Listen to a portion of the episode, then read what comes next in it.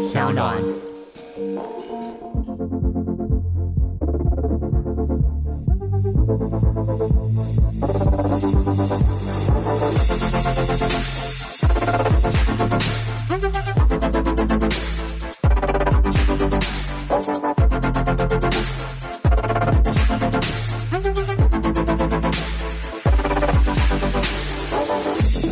就说啊，那我进去试打一个这样子、哦，你听听看。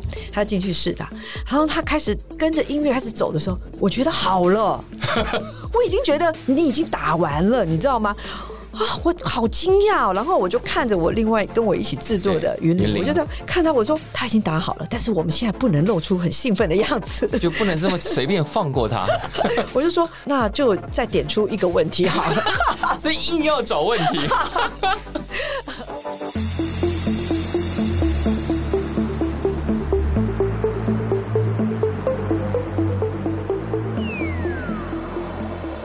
欢迎再度收听《感官一条通》，我是小树。今天来的这一位呢，是在各种意义上都是真正的长辈。让我们欢迎黄玉玲小玲姐。啊，小树树哥好，还有所有的朋友大家好我。怎么可以被小玲姐叫哥啊？反正是长辈嘛，长辈要怎么讲都可以。对啊，真正是各种意义上的长辈啊，唉，那也没办法，就是年纪长到这样子了而，且已经拿了特别贡献奖了。哎，好可怕哦！可是你去年在金鹰奖的舞台上拿特别贡献奖的时候，有讲到好多话，哇，超级感动的。啊，真的、啊而，且那时候你颁奖给你的是算是你的恩师，对，李寿全李秀全老老师，嗯，然后你说三十年前的同一天，他发了一个编曲工作给你，对。我听到起鸡皮疙瘩，你知道吗？对啊，因为他呃实在是，我也不知道为什么，刚好在人生的旅途上有遇到这么多的，在我尤其是你看四十五岁的时候，是。在同一个时间，我认识李寿全老师，他当时是新格唱片的助理。是，对，然后当然也跟着他屁股后面学了很多事情，包括听到他跟杨德昌导演、柯一正导演哦，他们走在那个安和路上。因为我那天碰到授权，我还讲，我说哇，那个记忆犹新啊！就我一个小女生跟在后面，然后听到你们在讲说，哇，你们在找到一个女生很会唱歌，叫 Judy，她现在要来唱那个搭错车，哇，太厉害了！然后我就在后面，哇，记得这个名字 Judy。结果后来就是苏芮，对一样的月光。是对，就对我来讲，音乐所有的一切，流行音乐所有的一嗯切，就是我从小追逐的。是，对，所以你看，我就一直跟在，比如说李寿全后面，然后李宗盛 大佑老师，对，就是一直到现在哦，都是在我很脆弱的时候或很沮丧的时候，我觉得他是提供我太大的、太大的温暖跟太大的动力。可是小兰姐当然现在很客气的说，她当年是跟在这些大师的后面，现在也有很多小朋友跟在你后面啊。所以要更努力啊！是，对啊，可是去年拿了特别贡献奖之后，因为我们每次都开玩笑，像那种奖就是好像要把一个人的成就盖棺论定了，就是啊差不多就这样了，没有你还在继续。然后这特别贡献奖之后，你就接了一个哇，这应该对你来说是你的职业生涯的巨大挑战。非常大的挑战，而且是很大的压力。对，接了北流的董事长，嗯，这样可能真的我自己认知不够。没有，我记得小玲姐其实私下讲过，就是你当时要接这个职位的时候，其实挣扎了蛮久的。对我确实在天平当中徘徊来徘徊去，因为我自己手边有很多的制作案，还有很多的配乐，我都还在进行当中。嗯。但是，一旦你进入一个新的职场也好，虽然也是音乐，但是嗯、呃像我这大半年，其实我都在处理不是音乐的事情。有太多人事的东西了，对，那个是需要去了解的嘛。是是，那也需要学习。我其实就又觉得说自己好像年纪大，很多事情都记不清楚，对，然后就战战兢兢的，每天其实我觉得压力真的颇大的，然后又时时刻刻就也记得所有人对我的很多的期许。是对，所以你又更加想要加快脚步。你知道，流行音乐就是它变动是很快的，是，每一天你一翻开来都是新的。嗯，对，所以我们怎么能不赶快进入下一个世代？是是。对啊可，是讲到这个，因为会用这样的心情在想事情，就是你其实身上扛着一个流行音乐的使命感嘛。但我们往前推一点点，刚刚讲到时代变化这么快啊，对的确是。但我往回推一个距今大概已经有二十九年前的东西，嗯，就是那张专辑改变了我很多很多对于声音的理解，对流行歌的理解。就是小林姐在一九九一年推出了《平凡》专辑。啊，平凡，嗯，一九九一年那个时候，你们带着这张作品去纽约录音，这个事情在洛杉矶，对这个事情是怎么发生的？其实就我们在滚石，嗯，差不多出了四张专辑之后，我们就有一个想法，那沈光远当时跟罗红武嘛。还有我，我们就决定希望有机会可以有自己一个独立品牌。嗯，那当时滚石的老板段三毛先生，他也很支持。是，那那个时候会有勇气出来，是因为当时签约的一位歌手就是黄品源。嗯，他的第一张专辑其实就呃卖的挺好，卖的挺好的，所以我们有了第一桶金，然后可以来就是有自己的一个品牌。所以呃那个时候陈光远跟罗红我就跟我说，他说：“哎，现在我们自己可以做自己。”完全可以掌控的，是。那你想要做什么？我说，那我可以去美国录音吗？对。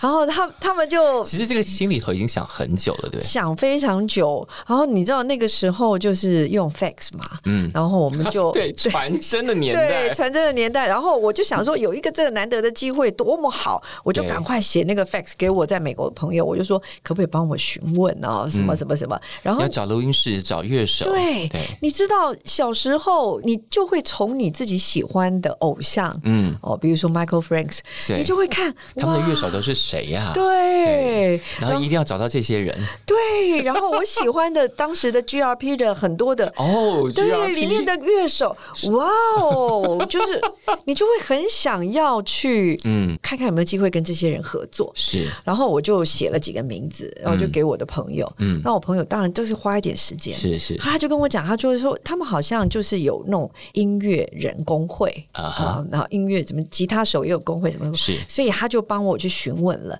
他就说，接下来的这几位是有时间的 v i l l i Colaiuta。对我看到那名字的时候，我抖了一下。对我看到那名字，我就说啊，他有时间可以吗？哇，太精彩了！然后当然我们也就准备了这些费用，然后在美国工作大概一个多月。对，就是在那边配唱，然后因为我在台湾先把我要的一些基底全部都打好，嗯哼，对，打好之后，然后再到美国去录音，是。对，很奢侈在那个年代。而且你知道，我真的觉得自己像一个乡下土包子一样，看到每一件事情都是很兴奋的。我还记得那个第一天，是你知道，我们常常会有时候录音是。早上，比如说十点，好，我们大概就十一、十二点就到这样子。我那天录音十点，结果我差不多十点半到，我就已经被 K 了。太晚来了吗？对，而且其实鼓都调好了。哇！因为他们早上，比如说他们八点就会开始调鼓，嗯，然后是他的助理调，调完以后十点他就准时在现场了。所以当我们十点半到的时候，一切都非常的失礼，就非常的 sorry 这样子。就啊啊，我我不知道你们的规矩是这个样子，对不起对不起。就从那天开始，其实我觉得也透过很多的事情自己在做调整，嗯，然后后来就讨论啊，包括呃三个人的晚餐呐。然后还有写信给你，在这张专辑里，是，然后就聊了一下，聊一下。后来 Vinny 就说：“啊，那我进去试打一个这样子哦，你听听看。”他进去试打，然后他开始跟着音乐开始走的时候，我觉得好了，我已经觉得你已经打完了，你知道吗？啊，我好惊讶！然后我就看着我另外跟我一起制作的云林，我就这样看他，我说他已经打好了，但是我们现在不能露出很兴奋的样子，就不能这么随便放过他。我就说，那就再点出一个问题好了，所以硬要找问题。没有，其实后来当然我们录了，应该也差不多只有三四个 take。对，然后再做一些小修整，其实就非常的好，太高兴了。是因为我是很后来才意识到，我当年听的那张专辑意味着什么事情。因为当时听的时候，你觉得哎，这张专辑听起来好不一样。我真的很后来才发现，天哪，我当年到底听了什么啊？哦，谢谢。而且这个另外一个题目是，我觉得特别是现在的很多的创作者，他们可能在前一两张就把他们毕生所学。差不多都花完了，嗯嗯，但这张专辑是出现在小玲姐的第五张作品，是就是那个创作生命，不要说第五张，到现在还是一直有新的东西出现的时候，你会回头想，对，在那个年代，是不是因为大家的速度比较正常，然后它吸收力比较正常，所以你有很多很多的才华，可以慢慢慢慢一张一张有时间酝酿，而且完整它。我觉得可能所有的事情都会有影响吧，嗯，包括自己对于，比如说像现在也是啊，我听到那种，比如说慧伦要来开演唱会，我就很兴奋。是，对，然后你就会很期待，哇，在这个舞台上会蹦出什么火花？就光想到这些，哇，那未来那个产业区，哇，如果说我们有很多音乐人聚集在这边，我们可以实验什么？就是你光想到这件事情，你就会很兴奋。是，但是在这个过程之前，确实也有过自己在音乐的过程当中有过沮丧跟低潮期，也有。嗯，对，可是我后来整个在分析，是有一点点安于现况。你说在你的职业生涯里头，你曾经出现你觉得安于现况的时候，有曾经有过，是。对安于现况，是我现在回头去整理，我才知道。可是，在当时你不会觉得哦，是是，对你就会觉得说，嗯，这样已经很好了。后来才发现，当时怎么可以这样？对，比如说，嗯，我写了一首 KTV 的歌，哦，比如说我写了一首主打歌，是。哦，比如说我写了一首电影的主题曲，你写了很多主题曲，然后都红翻天啦。后来就发现说，原来是要一直的去挑战自己，是是，就是虽然我自己生命当中有这个成分，嗯，但是有的时候确实是遇到某些事情是会胆怯的，我觉得还是会有。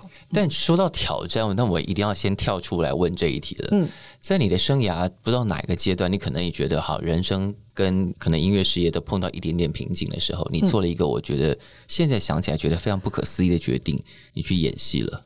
其实我要老实跟树哥说这件事情，你知道为什么我去演戏？是其实我在很早期，我在出第一张唱片的时候我就演戏了。啊，但是那个时候的演戏呢，是因为要配合，你知道，就是新的歌手出唱片，那公司就帮你找了很多机会。啊，就是上电视曝光。对，嗯可是我去演了，你的意思应该是《人间条件》。是当然那个时候，其实是我经历人生当中一个很大的低潮。对，非常大的低潮，就是有狗的事情嘛。嗯那那个低潮，其实，在那个当下，你不得不去做很多的改变。嗯，你为了继续你的音乐，你为了继续你的生活，是还有你必须要养家。嗯所以我在当时，我就除了自己的制作之外，嗯我也在搜寻很多可能的机会。是。那是个非常大的意外，因为我一直以为我是去做音乐的。结果你上台演了戏，而且是主角，对，那个实在是蛮吓怕的。对，而且更可怕的是，那个角色叫小美嘛，阿美，对阿美，阿美，对对对阿美不但可以演中学生，也可以演阿妈，而且是同样都是小林姐演。你有看过？我当然看过啊，开什么玩笑？开什么玩笑？绿光的国民戏剧，哎，开玩笑，哇，那个真的是一个很奇怪的回忆，因为 为什么奇怪不？是，你知道，我真的以为我是要去写音乐的，所以他们当时是用这个理由骗你进来的吗？也不是，我觉得是刚刚好。他们觉得说，哎呀，那没关系，你来试试看。嗯，那我第一天去，他就拿本给我，我心里想说，哎，我来做音乐，我一开始就来读本啊，我为什么要读本？我不是要听你们读吗？对不对然后后来导演就叫我说，哎，那那你就饰演这个阿美哦，那你就念。但一下子要念国语，一下子要要念念台台语其实我就一下子转不过来。嗯，然后吴舍就轻轻说了一句，他说啊，你这个台语哦，怎么样怎么样，又激起了我的斗志是的，马上回家就跟我妈讲，我说不论我是不是演演这个戏，但我一定要学会。哦，所以他是一种循循善诱，把你骗上船了。就是反正啊，你看我记得你，你回去练台语了，你都练好了，那不演就不合理啦。其实这个故事还有一个很奇妙的地方，就是为什么人家说戏剧会找人？嗯，他们可能一开始也不是找我，真的一开始不是我，所以他们很明确的告诉我，我叫做 B 咖。B 咖的意思就是 除了台北以外的都是我演。哦对对，所以我那时候就像就像音乐剧那种 IB cast，对对对对，我就是 B 卡这样。然后你知道我是在读本的时候，我读到第四幕，你记得吗？就是在一个坟墓当中，啊。我独自跟阿嬷说话，嗯嗯我看到那上面的名字江府林太夫人，她是跟我的外婆一模一样。嗯，。同名对，江府林太夫人，因为我妈妈姓江，这是命运的召唤。对，所以我那时候看到那个，我心里想说，这个好像哪里看过，怎么哪里看过？对，就觉得很熟悉的感觉。所以当我在讲内幕的时候，其实因为我从小就是在很多长辈当中成长，嗯，像我，我有两个曾祖母，然后祖母、姑是婆，是对，然后我外婆，所以我每一次在讲那一段的时候，其实所有的小时候情景，我也都浮现了。，对，而且真的就是跟吴瑟写的，他也不知道我要去演啊，所以他写的都是我小时候的经过，其实他是不是偷偷派征信社去查了一些事情啊？怎么可能？我还逼咖嘞，没有，这一切逼咖为什么都是伏笔？他要让你觉得这个角色就是命中注定要来找你的。好吧，没有了，也也也许这样子，对对啊，也有这个可能。而且你演了，你看《人间条件》总共有几集啊？八集、七集？现在是第六到第六，我演了四集。天哪！演了四集，但现在实在是五六七八九十之后，我应该很难演，因为现在背台词比较慢，真的啦，其实你的台词很大量哎、很大量啊，所以我不能再附和了。我每次都觉得音乐人除了能背歌词已经很了不起了，因为大家常会指责某些音乐人忘歌词，可是因为歌词有的人歌词很多，真的很难记。是是你还可以记得住台词，因为我曾经有一次非常的害怕紧张，嗯就是也是人间条件一，是我一个人在跟自己对话，是然后呢，我就准备阿妈要说话了嘛。啊、阿妈要说话的时候，我突然空白。我空白了以后，我还花了两三秒愣了一下。我心里想说，我现在不能讲，因为我不知道我要讲什么。因为你知道我我的母语就是讲国语嘛，对我马上冲出来的一定是国语。我现在不能讲，因为我不知道我要讲什么，所以我大概空了不知道几秒之后，我才慢慢的去把话带回来。我那个太吓人了。哇，在大台上空拍对会吓到闪尿。对我自己已经吓到不知道到哪里，所以我每一次要在演这个人间一的时候，哇，我那个前一天我一定要背五大次，我都除了我自己，我还很吓怕林永峰嘛。林永峰呢也很让我紧张，因为我不知道他讲到哪里啊，而且他感觉可以即兴，对不对？他可以即兴，但是我要知道怎么跟他即兴啊。对啊，所以你看，这个人生经历现在绕回来，就是对本来单纯做创作歌手的小玲姐，就长出了人生另外一个很惊人的厚度。所以之后在其他的工作行业上碰到一些奇奇怪怪的人，或碰到情绪起伏的人，或者有人丢怪招给你的时候，你都应该可以想说：老娘也不是吃素的。其实也不是吃荤或吃素啦，我觉得，因为确实是一个全新的。是，对，然后真的自己的生活形态都有一点不一样了。嗯，对，那刚好是我自己的饮食也在做调整，所以我现在就每天就很早就起床。你对你每天的早安文，我就想说，我已经很早了耶，你多早？我大概六点多就起床啊，我我今天还其实四点我就起来了，然后我就会看到他哦，我晕倒了我。小玲姐的早安文居然比我起床还更早。因为我们这个行业的人经常都被认为说，你们应该都是睡到七晚八晚吧？嗯，我说没有，我大概六点多就起床。其实真的没有办法，现在小时候可以睡很久了。我小时候也没有办法，但现在真的啊我就是睡，哦我是没办法睡过十二点的人，哦就是怎么样无论如何都睡不过十二点。但因为现在就是这个年纪到了，像我大概六七点就自动醒，闹钟都还没响我就醒了。对我常常就会在那边看着我的闹钟，为什么还没然响？后我就翻书或弄弄弄啊，闹钟才响这样。对，然后我就发现现在小玲姐都会有一个非常正向的早安文，其实也是一个鼓励自己啦，真的吗？真的要鼓励啦，因为每天都要提醒自己要很正向去面对今天一整天的磨难嘛。我觉得就呃都是希望他是往好的方向去做嘛。对因为其实大家都尽力，大家也都努力。是然后呃，其实如果说到现在在北流也好，我觉得在任何的我曾经待过的公司也好，是我觉得大家应该都是有共同的目标。是那在这个完成目标的这个路程当中，一定会有很多啊，比如说你的路稍微多走了两步，或者是那个脚步是不是能够齐步走？我觉得是在调整这个过程是。是是。对，那过程当中，当然彼此也是需要有点耐心啊。是啊，因为北流毕竟被赋予了一个哇，它好像是接下来也许十年、二十年一个非常重要的流行音乐的计划，它是一个基地，嗯，它要产出很多很多很多的事情，然后跟小莲姐一路以来背负着这个流行音乐的使命，自己背在肩上那种感觉一样，所以未来应该会发生很多事。可是我们再回头讲，我们刚刚第一个是回头了你在一九九一年的专辑，对，然后还有不小心岔出去了，我们讲的人间条件这些事情。对对，这些都是历很大很好玩的历练。可是小玲姐其实在之前也成立过一个厂牌，对叫果核，对，而且果核其实中间还一度发展出那个古典跨界的这条路是线。是是是是。后来怎么了？没有，其实我觉得就是可能到一个点的时候，大家的理念就是有一点分歧。啊，对，但是因为现在其实我们刚刚也聊到，其实现在的速度都非常快，然后大家在彼此理解之下也能够去沟通。那我觉得就是让大家都舒服。是是，是对对对对，对。所以才会呃，现在就是很独立的在完成一些，比如说大家可以看到本公司 哈、果果和这个公司呢，呃，这个旗下的议员哦、今年还是入围了金曲奖 四项，对对。baby 老师嘛？对对对，钟 钟新明先生啊，是是是对对对是对，就是我觉得我们还是尽力在发掘很多新人，是是然后尽力在发掘很多的艺术人才是，对，因为这条路线是稍微偏古典一点，是跟小林姐所学的是相通的。嗯，但因为专辑里头，比方说这几年，我觉得大家因为 City Pop 的复兴，是应该要重新追封一个 City Pop 女王的头衔在你身上才对。比方说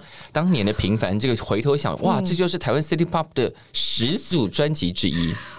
哇，这个始祖听起来就是有一点白头发的感觉。没有没有没有，这就是你看这个走的多前面，到现在这么多小朋友在玩潮流的音乐，然后在讲 City Pop 的时候，台湾其实这么早之前也诞生过一张这样的作品。嗯嗯。好，但要除了这个之外，刚刚讲那古典那个路线，其实小林之前也去过中国的一个选秀节目，是而且他们培养的其实就深入人心，对，就是这个方向啊。跨界的，嗯，对，当时是怎么找上你的？其实是找到 Baby 老师 Baby 老师是钟新明老嗯师是，然后钟兴明老师他那时候就呃必须要有一个团队，嗯。那这个团队他要负责整个所有的歌手的选择是是选秀，是是，然后包括就是音乐的选择跟嗯。编曲、制作，嗯。哦，以及到最后的完成。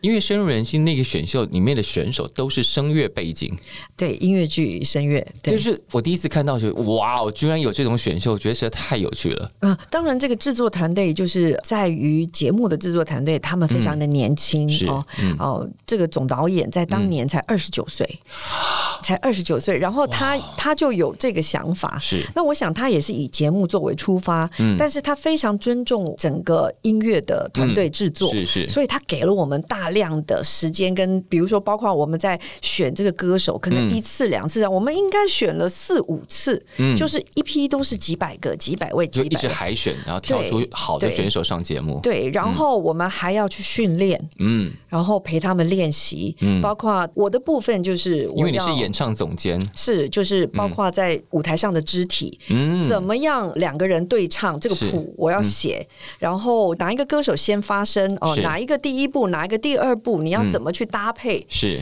对，这个我变成从头都要盯到尾，所以我的房门永远都是没有关的。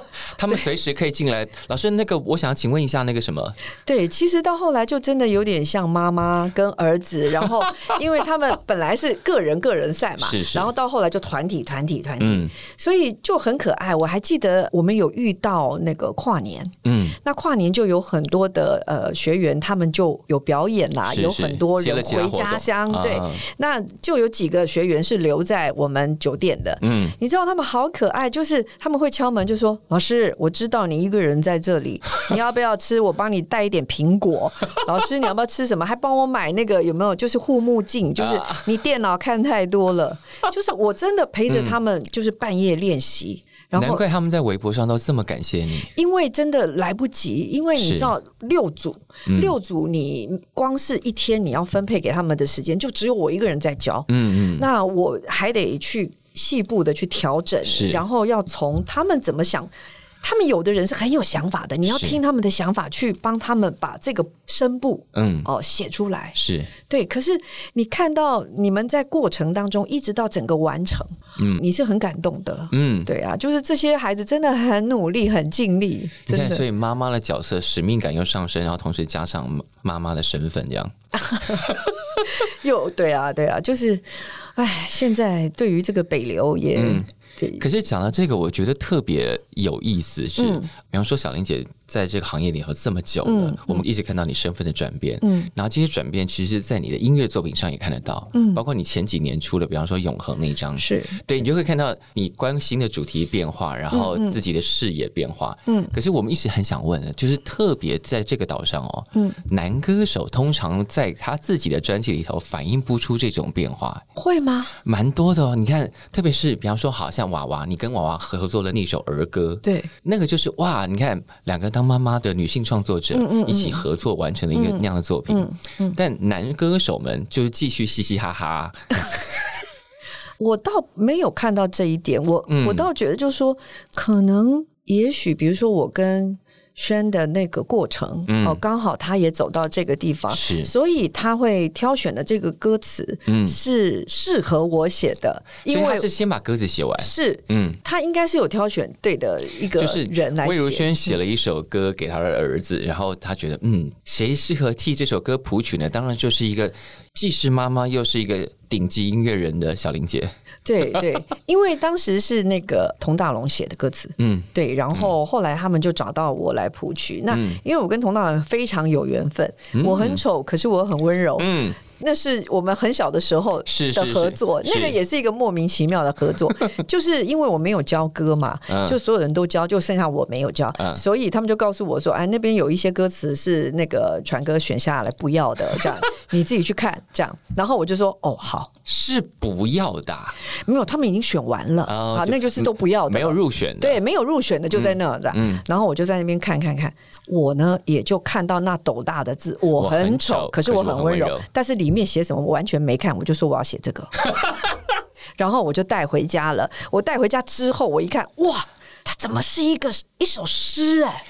一首，因为他本人就是诗人啊。是，然后我 我根本就只有看到那个标题，所以我就想说，哎，我就写这个回去多难写啊！所以我就看看看看了很久，我后来决定就说，好，那我从副歌开始写。嗯，写完之后，哇，那个 A 段更难写，我大概写了不知道几个星期啊，一直换，一直换。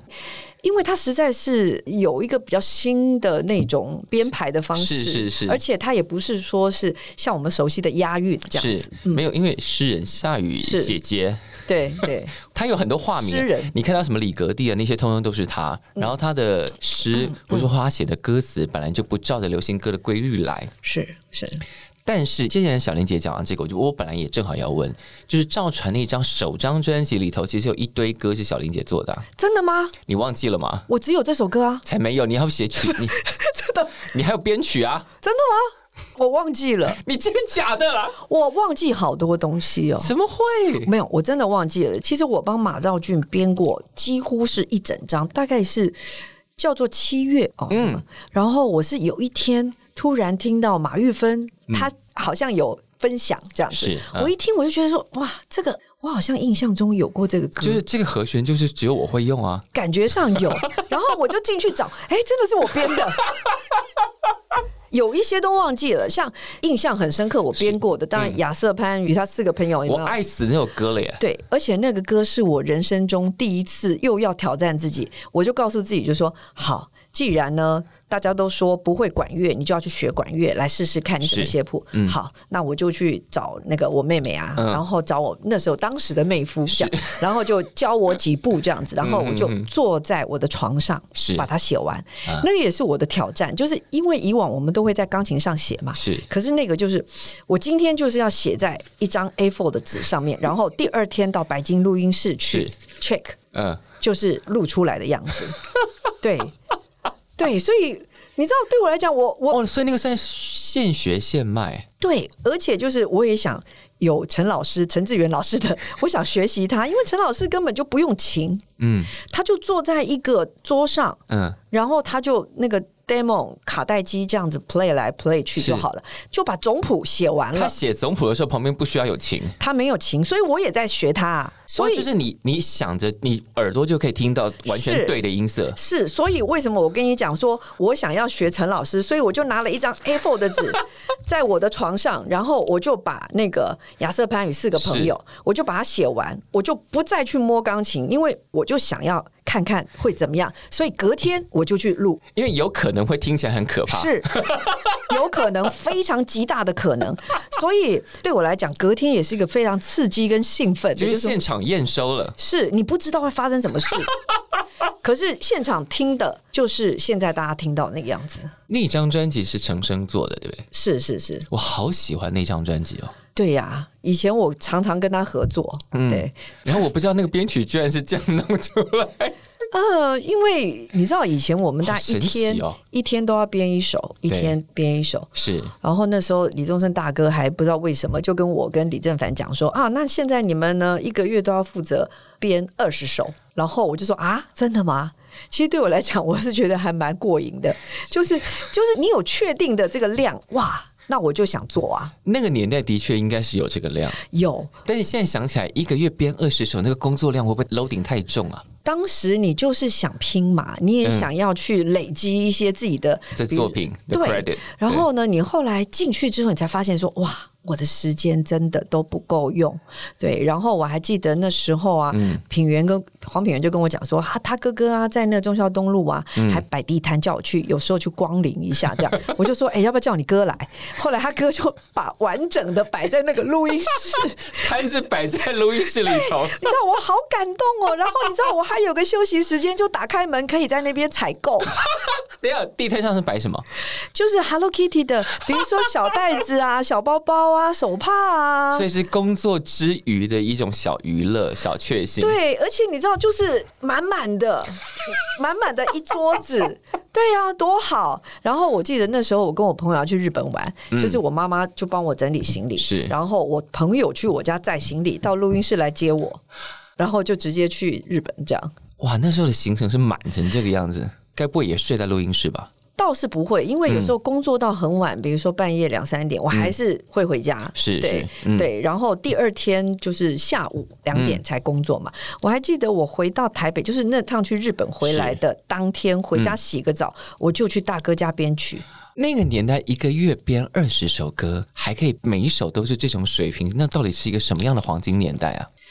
我觉得是很像是小时候你刚毕业的时候，嗯。那你也很想要去展现，是。呃让大人看到你可以做什么。是是是，所以每一次的你编曲的东西，或者你写歌的东西，就好像你的一个自我介绍。啊。啊，，那个自我介绍就是说，老师，我其实希望有什么机会，我希望能够做这个。我会这个，对，对，所以我们常常讲，就是说我们在一首歌里面，其实你常会听到有人讲说，哦，歌的特技表演啊，就是你一听到那哎那个怪和弦，哦，你看你看这个特技表演，很爱对。炫哦。对，类似这样，就是说，在那个时候，其实因为资讯也没有像现在这么发达，嗯，所以以前小时候也蛮有趣的。常常我们听到，透过比如说不同的公司，我们听到陈志远老师有很多很棒的音色，嗯，就会常常在白金。我们都会鬼鬼祟祟的，然后呢，就会到他常常录音的二楼，然后趁他去吃饭的时候，我们就会透过那小小的视窗，嗯。来看他到底有哪些琴啊，他到底有什么 keyboard。但是长大以后才知道，keyboard 你有钱，你存钱就可以买，对。还是你的用法、你的创意是不一样的啊，对啊。对，你看这些故事多有趣，真的真的是太有画面了。我还记得我那时候在唱一个和声，嗯然后那个和声呢，因为已经唱到半夜，然后都没唱好，然后后来那个沈光远不知道讲了什么，然后我们两个就开始在那边对打，你知道吗？打打打打到二楼，然后二楼就是叶垂青白金老板嗯嗯嗯他的家，是因为已经半夜了，对后来他就开门出来说。小林呐、光远呐、麦克帕啦，他说很晚啦，哈，嗯没什么事啦。哈、呃，其实以前就常常收工回家睡觉对，常。常为了一个，就是说这个要不要放哦？是嗯对，就是在那边扯不清。对，可是你看，你这样一路过来，刚刚我们本来是在先讲，就是跟魏如萱合作的那一首。我刚本来想要带到的，就是因为你看，从那个比赛里头带了这么多小孩子出来，然后又完成了以妈妈的心情完成那首歌。因为现在小玲姐的儿子也开始进入这个行业了。嗯嗯嗯，对啊。哎，其实跟他的这个过程当中，我觉得我有时候也是会很担心吗？曾经担心过，但是后来我就。讲，因为我如果是他，我也希望能够。得到支持，对，得到支持，然后得到鼓励。嗯，然后我觉得他很多时候确实是很像我的老师，他会告诉我很多，就说你有没有听这个，你有没有听那个？哇，对他其实都会告诉我，一直在测试你有没有跟上时代。对，所以我觉得我有很大的一部分就是一直在追寻的这个过程，其实就是他，是对他有时候都跟我讲，他就说：“妈，你真的都不知道，你真的很笨呢，你什么什么？”他就会这样跟我说。对，怎么这么没礼貌？没有他。其实是，我觉得我们两个真的很像朋友。嗯，然后他其实也很体谅我，比如说现在真的很忙或什么，他就说：“妈，我觉得老实讲，你去北流，我是有损失的。” 对，他就说：“我说有什么损失？”他就说：“没有啊，你工作量那么大，所以你现在工作量超级无敌大，吓死人了。”对，他说：“你工作量那么大，他的意思是说我有很多制作案，嗯，对，然后我有很多的电影配乐或或者在做。”他就说：“你都会叫我去弹吉他，你现在又不能做。” 你下一代你，我损失非常大。就是他少接了很多 session player 的角色。对，对 他那天也蛮好笑的。怎么说？就是刚好有一个节目，然后访问我们两个嘛。对啊，然后他也是笑笑的说：“他说，他说，哎呀，你没关系啦，你你就努力，我觉得你有进步。”他说：“我有进步。”那家没多没多没谁，没有他，他那天真的说，我觉得你现在真的不错了啦，你你也真的有进步了，对啊，他就还跟 Sandra 讲说，我妈超笨的，对，我应该哪一天碰到他，因为我常常碰到他，我应该跟他说，你不知道你妈在我们心中是什么位置？他不会知道的。对啊，就是没有。我当然也希望，呃，他的音乐，他现在在做的一切，是其实你知道会遇到很多挑战的。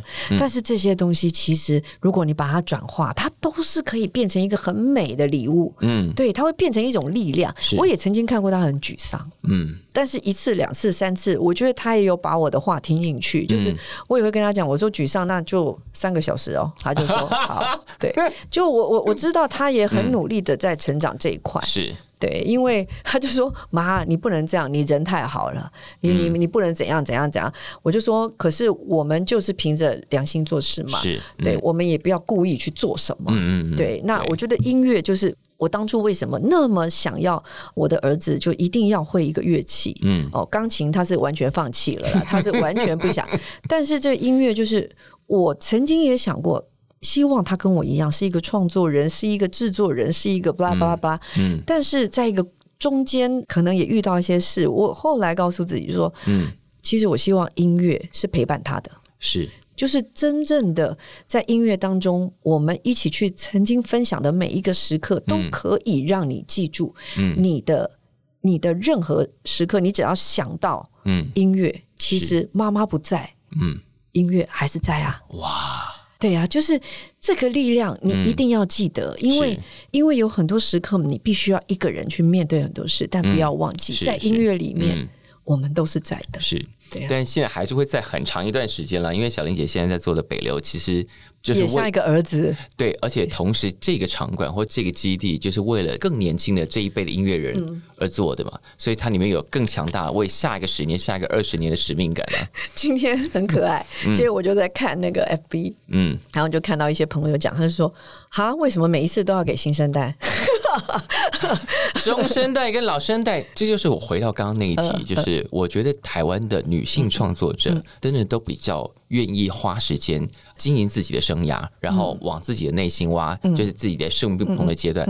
我觉得男歌手真的懒惰很多，哎，是吗？真的，这样的好严厉哦。你看这几年的金曲奖的男女歌手，如果你摊开作品一看，就很清楚了。嗯，对对啊。其实我是觉得说，其实老中青，嗯，其实每一个世代缺一个都不可，它是一个圆满。是是是，对。那就像在北流，它有三个。不一样的基地嗯啊、比如说我们有表演厅，我们有文化馆，我们有产产业业区区，其实它也分别代表着三个不一样的时代，就是嗯过去、现在与未来。是对嗯，但是其实我们每个人都不是孤单的站在这边嗯。你看，我们以前我们的前辈，好了，就是李寿全老师，他们在更前辈的一代，写歌是要经过新闻局的啊。对我也是啦，对。你有经的尾巴吧？就是那时候专辑送审对送审，然后还有个批号，有对，我还有一张奖状，我有两张，我还留着两张奖，状是可以干嘛？也没有。他就是说你这首歌是通过的，就是乖乖牌奖状这样。是的，类似这样。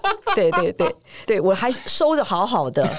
对，所以经过了那样子的，其实我我相信在每一个世代，它都有不同的一些改变。是，嗯对，嗯所以每个人其实都在这条音乐河啊。嗯嗯。对啊，那现在因为前一阵子刚刚北流又举办了一次试演场嘛，就让大家去看一下这个场地到底未来大家可以期待些什么。嗯，那接下来也陆陆续续开始有流行艺人已经开始定了场地了。对对，那营业馆跟文化那到明年，到要到明年了，呃对，明年的呃文化馆会在明年的六月，是然后产业区会到九月。哦，就是明年就是年终跟下半年的事对情了。对对对，但其实，在这个时间点上啊，那小玲姐虽然看起来已经忙翻天了，嗯但最近小玲姐还交出了新作品，哦，真的吗？你又忘记了吗？哪一个？祈祷啊！哦，对，你怎么会对这什么？你完全忘记吗？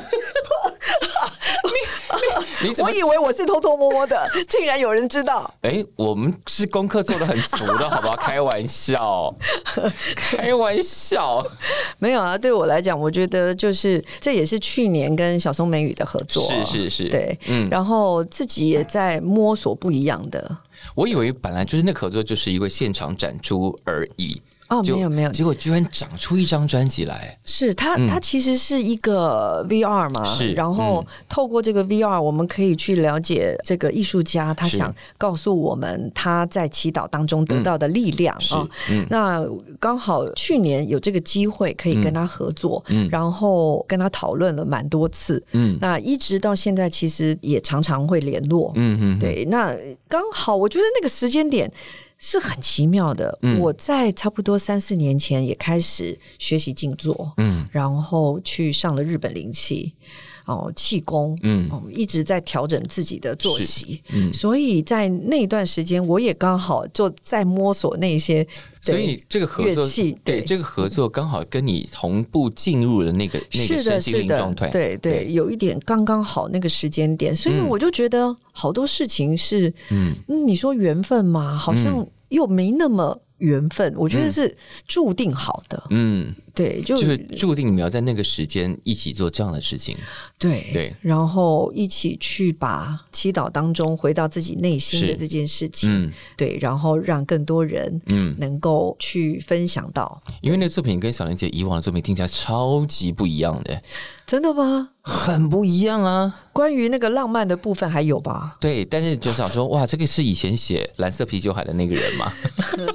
当然都是我啦，哦，是，当然，对，但嗯没有去看到说自己在那个音乐上的转变有多大。但是嗯对于我来讲，我是好像在逛很多的花园或什么，你现在逛到另外一个啊人生的是是是，另外一个秘境，这样子。嗯对啊，所以走进那个秘境的时候，就是这个秘境你会继续待一阵子吗？我现在还嗯在沉浸当中。哦，对，OK，对，还在沉浸当中，而且我觉得有很大的能量在积累，这样子。对，但是我也。不再像以前，因为以前你会说，哎，那我下一张唱片要做什么，你就会开始设计，会开始做什么啊？我要去哪里录音？我我现在大概都是很放手的，嗯，就是当看什么他东西来找你嗯嘛？，对，当他就是灵感整个积满的时候，嗯它就会出现了。嗯我也不会去很强求的去，嗯一定现在我要长出一首歌或什么的。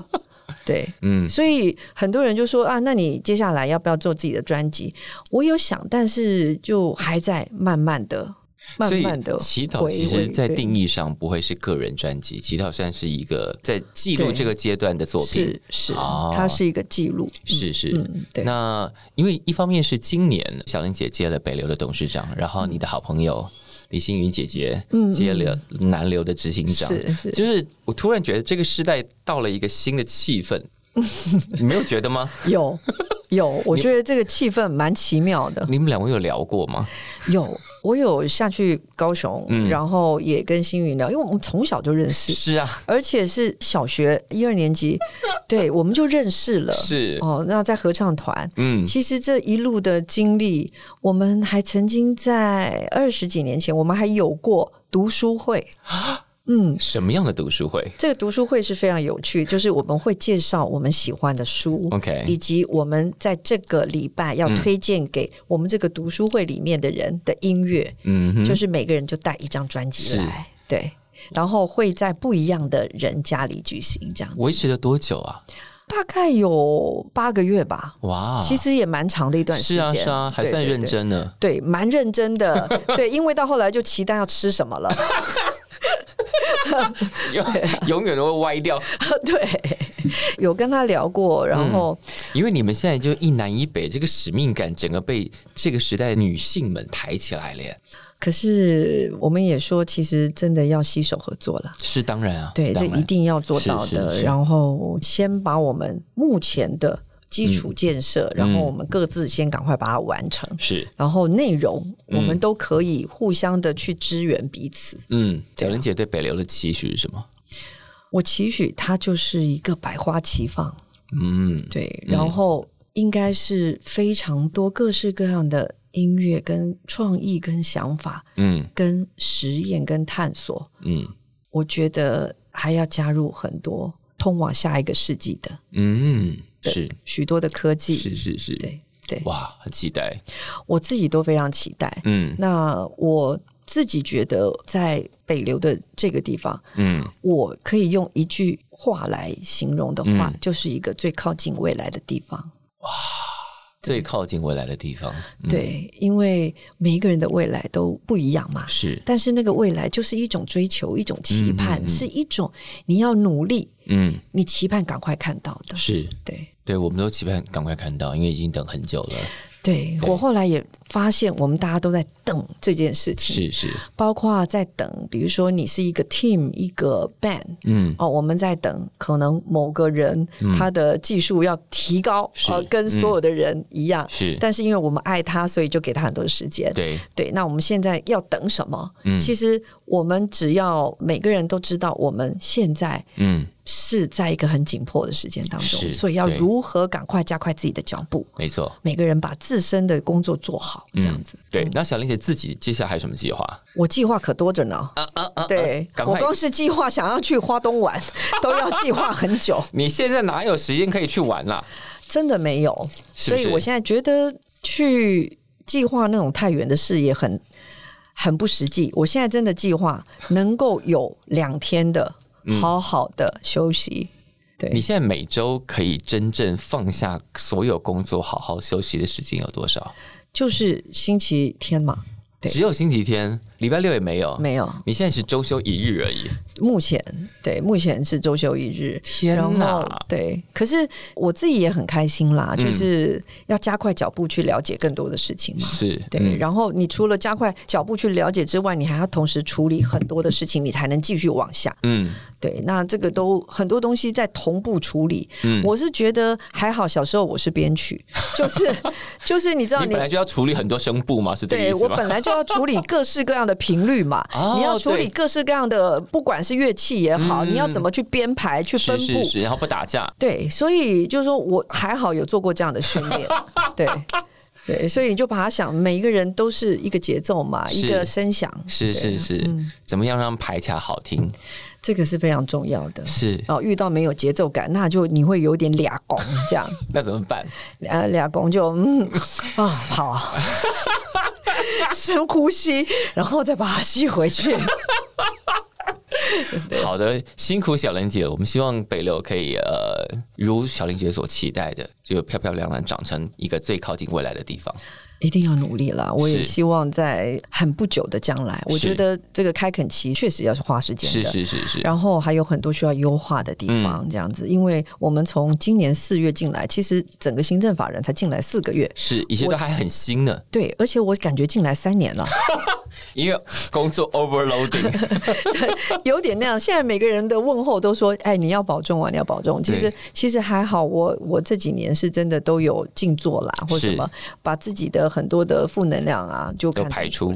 对对对，那我也是非常谢谢，就大家对北流的支持。嗯，那因为北流也是从二零零三年陈玉秀老师，嗯他的提议一直到今天，从文建会时期是的，所以其实是很多人的心血。是哦对，我觉得今天有北流，我们要感谢太多人了。嗯，哦，然后我们现在行政法人来做，也只是让他去完成所有人对他的期待，就是就尽力做到。就一路有这么多人辛苦，现在那件事情终于要成型了，这样是是嗯，对，所以就是加油，加油！自己给自己鼓励。谢谢小玲姐，我们要给小玲姐加油，谢谢，谢谢。